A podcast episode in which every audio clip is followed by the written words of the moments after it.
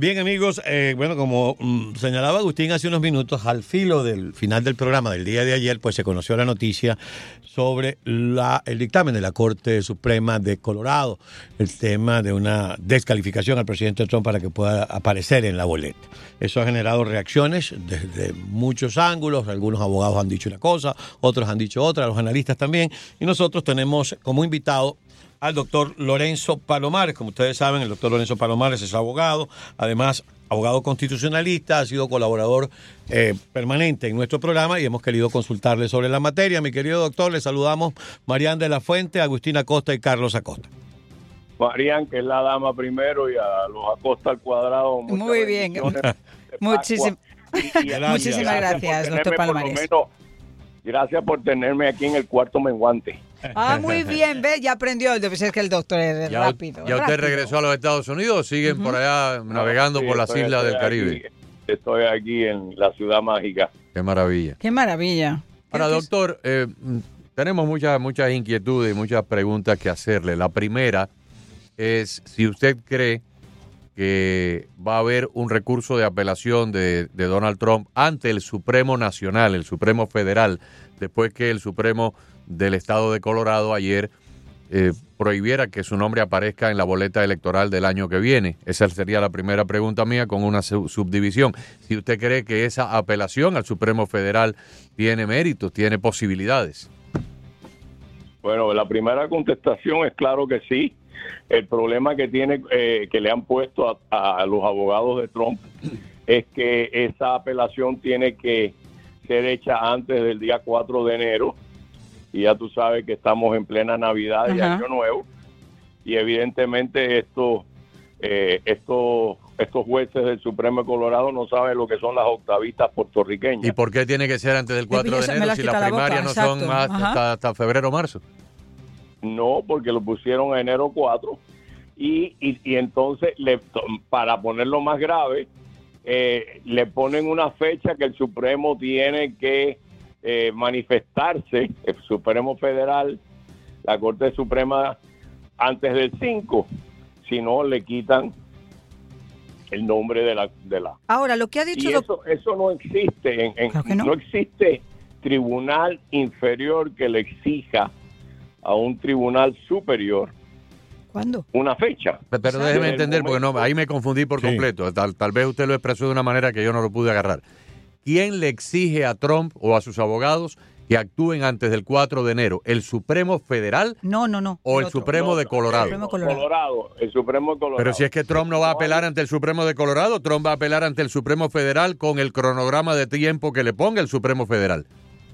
Eh, tú estás correcto pero ellos están diciendo que tiene que hacer esa, esa apelación antes del 4 y evidentemente los que no han hecho eh, peticiones para certiorarios a un tribunal, a la Corte Suprema de Estados Unidos, con las reglas que conlleva eh, someter un certiorari, eh, eso no se hace en, en, tres o cuatro o cinco días, hacen falta un batallón de abogados para poder organizar eso antes de enero 4. Y esos abogados no van a tener Navidad ni Año Nuevo. ¿Ok? Pero eso, doctor Palomares, es ilegal. O sea, Barr ya ha dicho esta mañana, el, el former attorney general, el ex fiscal en la época de, Trump, ha dicho que eso es total y absolutamente ilegal. Eh, y, después lo que dice Agustín, ¿cómo un tribunal menor le puede decir al Tribunal Supremo de la Nación cuando tiene realmente que, que, que, emitir a trámite una, una, exactamente, emitir a trámite una apelación? Aparte, con tan poco tiempo y en un plazo donde la mayor parte de los, y corríjame si estoy equivocada, de las cortes toman recesos en Navidad. Por supuesto. Mariana, tú estás 100% correcto y más allá de eso es el respeto que se lleva una corte con la otra, que es que desde el momento que yo radico mi notificación de apelación, el caso queda paralizado, la orden y la decisión del tribunal inferior queda paralizada hasta que el otro tribunal superior decida. Por lo tanto, si vamos a seguir la regla de, procedimiento, eh, eh, eh, el, Colorado no puede quitar el nombre de Trump hasta que se manifieste mm. la Corte Suprema de Estados Unidos. sea, que más allá de esos lapsos, él entonces pudiera ir al, al Supremo, a la Corte Suprema, e independientemente del plazo que haya puesto el Tribunal Supremo de Colorado.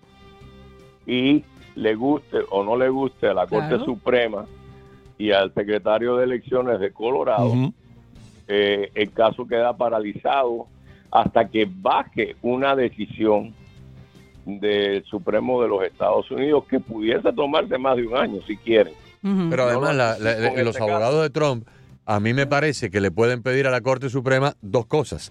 Primero, que revierta la decisión o la anule la decisión del Supremo de Colorado y luego que le ordene al Departamento Electoral de Colorado que incluya el nombre de Trump en la próxima elección. Tienes toda la razón, porque además aquí hay dos cosas, abogado, que yo mencionaba al comienzo del programa. En primer lugar, en ningún momento el expresidente Donald Trump ha sido procesado por, lo, por los cargos que le imputan de insurrección.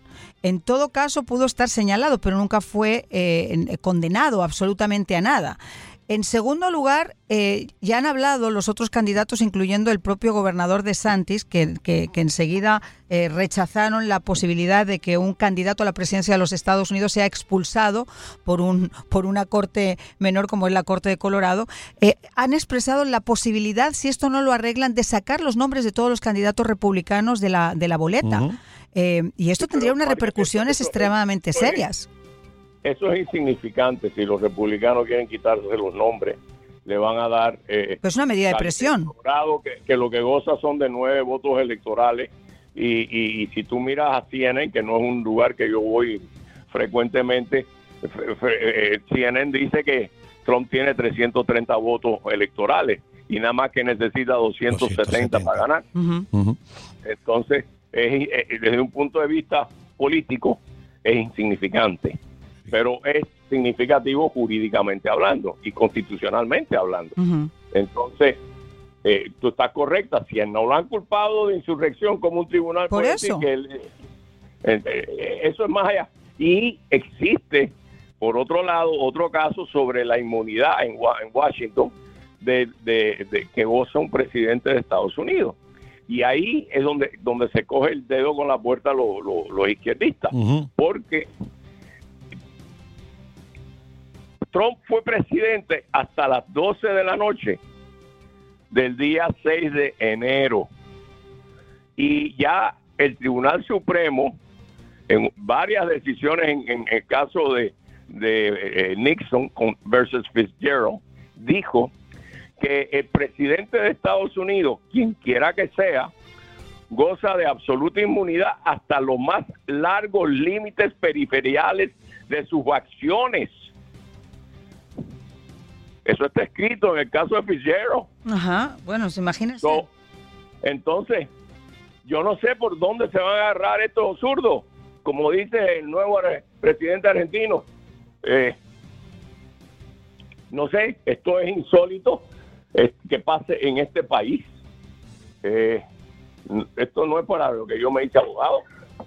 Y y, estamos viendo y es lo que ninguno de los de los ciudadanos de este país espera de un sistema realmente de justicia y menos de un sistema séptico electoral cuando estamos señalando a otros en América Latina. Eh, pero, pero es una persecución política a todas luces que además siembra eh, eh, siembra como una suerte de precedente. Ahora le comentaba yo más temprano a Agustín, doctor, una tesis que me llegó. No soy experto en materia constitucional y por eso se la consulto. Aquí lo que me enviaron dice aún aún si la Corte Suprema no le diera la razón, los padres fundadores establecieron el sistema que para muchos es incomprendido, pero que funciona, que es el de los colegios electorales, con el cual, y escuche usted esto, la campaña de Trump puede inscribir a cualquier persona y una vez electo, esos electores, es decir, de los colegios electorales, que en el caso de Colorado son ocho, ellos pudieran votar por Trump porque no están obligados constitucionalmente a votar por alguien que aparezca en la boleta. Eso yo lo escuché antes que el abogado conteste. Eso yo lo escuché durante la pasada elección presidencial, cuando se formó este berenjenal en Georgia, Pensilvania, Michigan, Wisconsin, Nevada y Arizona, yo escuché que en algunos estados, y probablemente hay una diferencia entre electores de Pensilvania y electores de, Florida o electores de California y de Alaska, en algunos estados la ley local estatal le permite a las personas que van a, representar a ese estado en el colegio electoral no necesariamente tienen que votar por el candidato que ganó la elección en su estado, sino pueden votar por Juan de los Palotes. Y en este caso, lo que está diciendo ese comentarista es que los electores de Colorado pudieran, si gana, por ejemplo, vamos a suponer arbitrariamente que gana Biden o que gana Cornel West o que gana Robert Kennedy, la elección primaria o la elección, perdón, la elección general en eh, Colorado, pudieran los electores del colegio electoral de Colorado decir no, nosotros vamos a votar por Donald Trump porque aquí se hizo una, se cometió una injusticia. Claro, la probabilidad factual de que eso termine ocurriendo, yo creo que es de un 1%. Pero, aparte, ¿por qué llegar a una situación como esa? Si, mm. como dice el abogado, en primer lugar estaría proscrito, lo que, o sea, estaría dentro del término de inmunidad los, los eventos del, del día 6. Esa es la primera.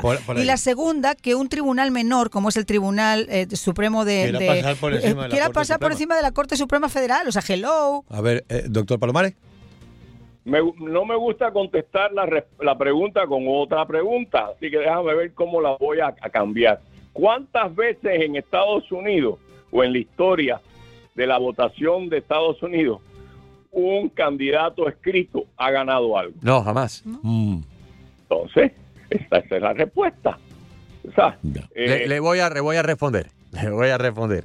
Ocurrió en Alaska recientemente, hace algunos años, menos de 15 años, con Lisa Murkowski, cuando Lisa Murkowski, que era inicialmente eh, una senadora del Partido Republicano, le pusieron una primaria y perdió la primaria en Alaska. Perdió la primaria contra un candidato X, que ahora no recuerdo cómo se llama. Entonces, el grupo independiente y los votantes demócratas se unieron en la elección general y escribieron el nombre de Lisa Murkowski y por supuesto el candidato republicano se vio en desventaja numérica porque había más independientes y más, demócratas, que se sumaron juntos y eligieron como senadora a Lisa Murkowski por el estado de Alaska. Esa es la respuesta. Ah, pues, pues ahí lo tienes, una excepción a la regla. una excepción, pero es una de un millón. Así mismo. Esto es un plan eh, calculado por los zurdos, los izquierdistas, para cambiar la demográfica. Eh, todo esto está alineado con el calentamiento global. porque ahora tenemos que comprarle petróleo a Maduro cuando nosotros tenemos más petróleo que Maduro?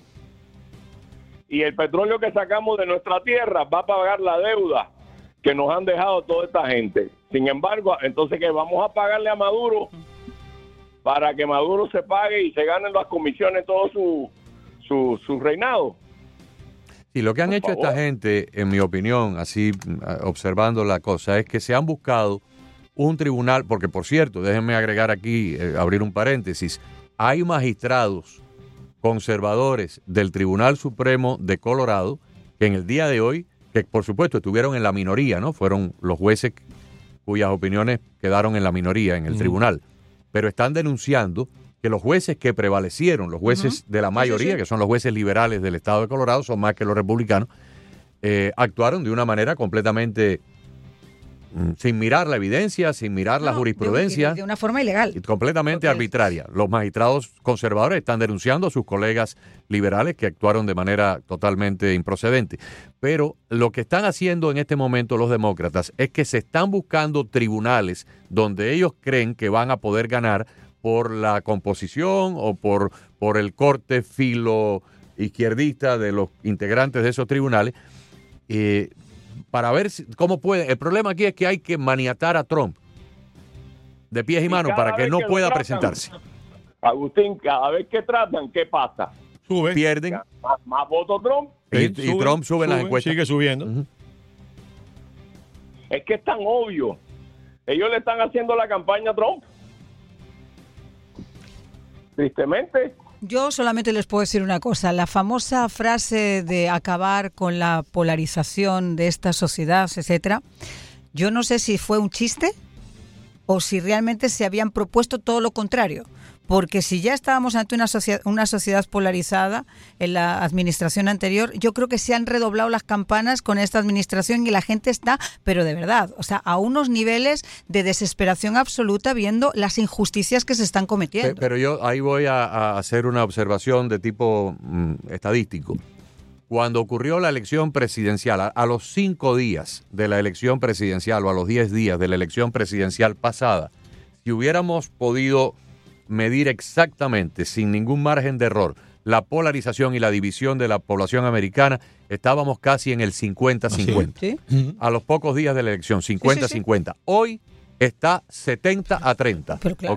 El izquierdismo está en un 30% porque la gente conservadora se ha mantenido conservadora y los independientes que se jugaron una postal y le salió el tiro por la culata porque creían que iban a tener una presidencia maravillosa y ha sido una presidencia fatídica, una presidencia colapsada, una presidencia de un error tras otro y encima un escándalo de corrupción del tamaño de un templo, los independientes, que yo conozco varios, se están arrepintiendo de haber votado por Biden y en este momento están rectificando que lo que más nos conviene es un cambio de gobierno federal. Y en este momento, 70 tal vez no 70 a 30, pero 65 a 35. ¿Y cómo lo puedo demostrar? La última encuesta del Emerson College, eh, publicada en el día de hoy, la vicepresidenta Kamala Harris, popularidad 35%. La Siena, Siena College, publicada por el New York Times en el día de ayer, popularidad del presidente Biden 34%. Ahí está la dicotomía. 65 opuestos, 35 a favor para Biden y para Kamala.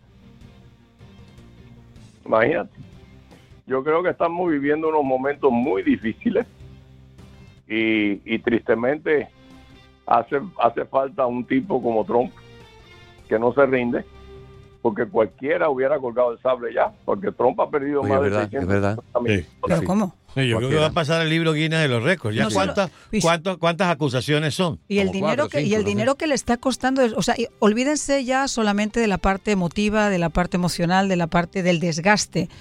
Eh, eh, piensen también en el dinero que cuesta enfrentarse a cada una de esas acusaciones. Cualquier abogado es un abogado de 500 dólares la hora. No, claro, y mil pesos también. Mm. sí, esto, esto es eh, esto es serio y si la gente no lo toma en, seriedad, lo están tomando. Vamos a estar muy mal. el, problema además no es que sea Trump o que sea Perico el de los palotes. El problema es utilizar el Departamento de Justicia y uno de los poderes de, esta nación en contra de un candidato a la presidencia, independientemente de quién sea. O sea, utilizar esa fuerza que tiene en este momento nuestra nación, que el poder legislativo pueda utilizar eh, todos esos poderes para favorecerse y en contra de cualquier otro candidato, eso es lo que es realmente aberrante. Así mismo. Y, y a eso le sumamos que se trata de una manera a unos y de otra manera a otros. Eso, y eso rompe la 14 enmienda de igualdad de protección bajo la ley. Absolutamente. Eh, su olfato legal, ¿el Tribunal Supremo va a aceptar jurisdicción? ¿El Tribunal Supremo va a rendir una opinión favorable a Trump o contraria? Es un tema, es un tema demasiado importante para la nación para que no lo, para que no lo, para que no lo toquen. Y me encantaría a mí como abogado que fuese Clarence Thomas el que rinda la opinión. Ya. Por la contundencia de la, de la verborrea, ¿no? Mira, es que para mí, Clarence Thomas, yo soy, yo estoy admitido a la Corte Suprema, Clarence Thomas es mi prócer. Y cada vez que él hace una opinión y tú la lees y la lees y la lees, yo he leído la de Brewer de la pistola y la, la segunda enmienda si no la he leído 40 veces, no la he leído una sola vez. Y cada vez que la leo, encuentro una palabra nueva con una definición diferente. Y es, es una obra de, que nosotros a veces hablamos de los poetas que escriben bonito, pero el que conoce un poco de jurisprudencia y tú te sientas a leer una opinión de Clarence Thomas, eh, es algo brillante. Es, es una, eh, tú la lees y, yo he tenido que ir al diccionario jurídico a buscar la palabra. O sea, el, el, el, juez escribe en una forma eh, esotérica, es como le decimos nosotros los abogados, sus opiniones, que lo dice todo con muy pocas palabras. Déjeme hacerle una, un comentario para el beneficio de los oyentes, porque mucha gente está en la calle apesadumbrada, piensan que el país se perdió, que las instituciones están corruptas, están corruptas, el Departamento de Justicia y el FBI, haría falta eh, un acueducto de, de, cloro, de lejía, para poderlo limpiar de la corrupción que tiene. Pero todavía queda el terreno de la jurisprudencia de, de los tribunales federales como siempre nos ha, nos ha dicho el abogado eh, Nelson Rodríguez Varela, que, él confía mucho. Muy buen amigo mío y lo aprecio muchísimo. Exacto, que confía mucho en las Cortes Federales. Déjenme decirles lo siguiente. Ocho de cada diez retos que se le han hecho al gobierno de Biden por parte de los conservadores, sean personas independientes o sean los fiscales estatales, a veces hay una coalición de 10 estados, 15 estados, 20 estados que retan una ley de inmigración, algo así. 8 de cada 10 retos Biden los ha perdido, los ha perdido en las Cortes Federales y en el Tribunal Supremo. Ayer un Tribunal Federal le ordenó que no pueden seguir interfiriendo al Estado de Texas, cortando los alambres y los cables para proteger la frontera. Lo han perdido en el terreno del COVID lo han perdido en el terreno de la regulación ambiental, en el terreno del comercio interestatal, eh, con las leyes de inmigración. O sea, 8 de cada 10 retos Biden ha perdido en la, en la judicatura federal. Así que nuestro amparo, nuestra esperanza, nuestra protección en este momento está en ese frente de batalla, las Cortes Federales. No hay otra, no hay otra. No, no hay otra. no hay otra, sin duda menos mal. No sé. Menos mal que todavía nos queda eso. Estamos, estamos en unos momentos críticos constitucionalmente hablando en, esta, en este país. Estamos sufriendo, empezamos con la parcialización de los partidos y hemos llegado allá a a lo más bajo. No, Pero hemos llegado incluso, perdón, a atacar a la propia Corte Suprema de Justicia. Vamos a acordarnos del famoso leak que hubo cuando la sentencia de Roe, que, todavía a día de hoy nadie sabe, nada. No, es como la bolsita de cocaína. lo de Casablanca. No, se sabe. Pero, oiga, es que estamos hablando de una de algo histórico en la Corte Suprema de esta nación y no ha pasado nada. pero fíjense, yo me siento optimista hoy Hace tal vez año y medio o dos me sentía pesimista, muy pesimista. Hoy me siento optimista. Encuesta sobre votantes menores de 30 años de edad. Que era un grupo que dominaba el Partido Demócrata, pero por un tubo y siete llaves. Ok. Votantes menores de 30 años de edad. La encuesta salió antes de ayer. Trump le gana a Biden por seis puntos. Votantes negros, afroamericanos, que era un grupo que históricamente votaba demócrata a capa y espada. 17% piensan votar por Trump y 20% le van a negar el voto a Biden y se lo van a dar a un tercer candidato. Hispanos. Hispanos, otro grupo que históricamente ha estado votando por el Partido Demócrata a ciegas. 53% van a votar por Trump o por el candidato republicano. Yo me siento optimista que va a haber un cambio de gobierno el año que viene. Eh, y, vaya, inclusive si Trump no fuera el candidato, porque somos, somos hijos de, la vida, ¿no? Le puede dar un infarto, le puede dar una parálisis, Dios permita que no. O sea, cualquiera de nosotros mañana. Si no puede ser candidato. Un patatú cubano. Exacto. Mañana cualquiera de nosotros tres puede no venir más aquí porque le cayó un coco en la cabeza. Toca madera, hermano. ¿Ok?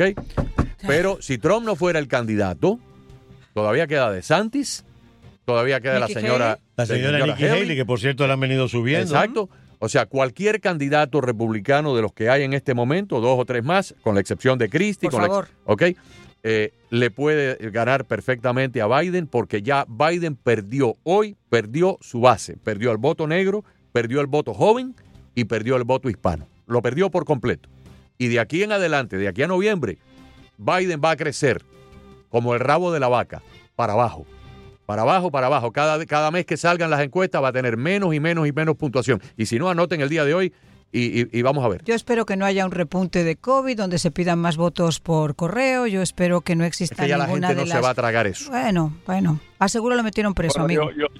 ¿Quieres que yo te dé mi pequeña humilde opinión? Claro que sí. Adelante. Estamos aquí porque tuvimos un vicepresidente que cobardemente no hizo lo que la constitución decía que tenía que hacer. Y cogió miedo y la verdad que respeto la decisión porque no importa qué decisión hubiese tomado, hubiese sido una decisión eh, difícil para cualquier político. Pero cuando el vicepresidente no hizo la única función que le compete a él bajo la constitución, estamos aquí por eso mismo. Mm. Bueno, vamos a ver dónde vamos a estar en noviembre del año que viene, que es lo interesante, lo mm. importante. Porque ya el molino para atrás no podemos. Para adelante, ya para atrás, no, Ni para coger impulso. historia. Como me dijeron una vez, doctor, hay que ver la vida por el cristal del parabrisas y no por el espejo retrovisor. Así mismo.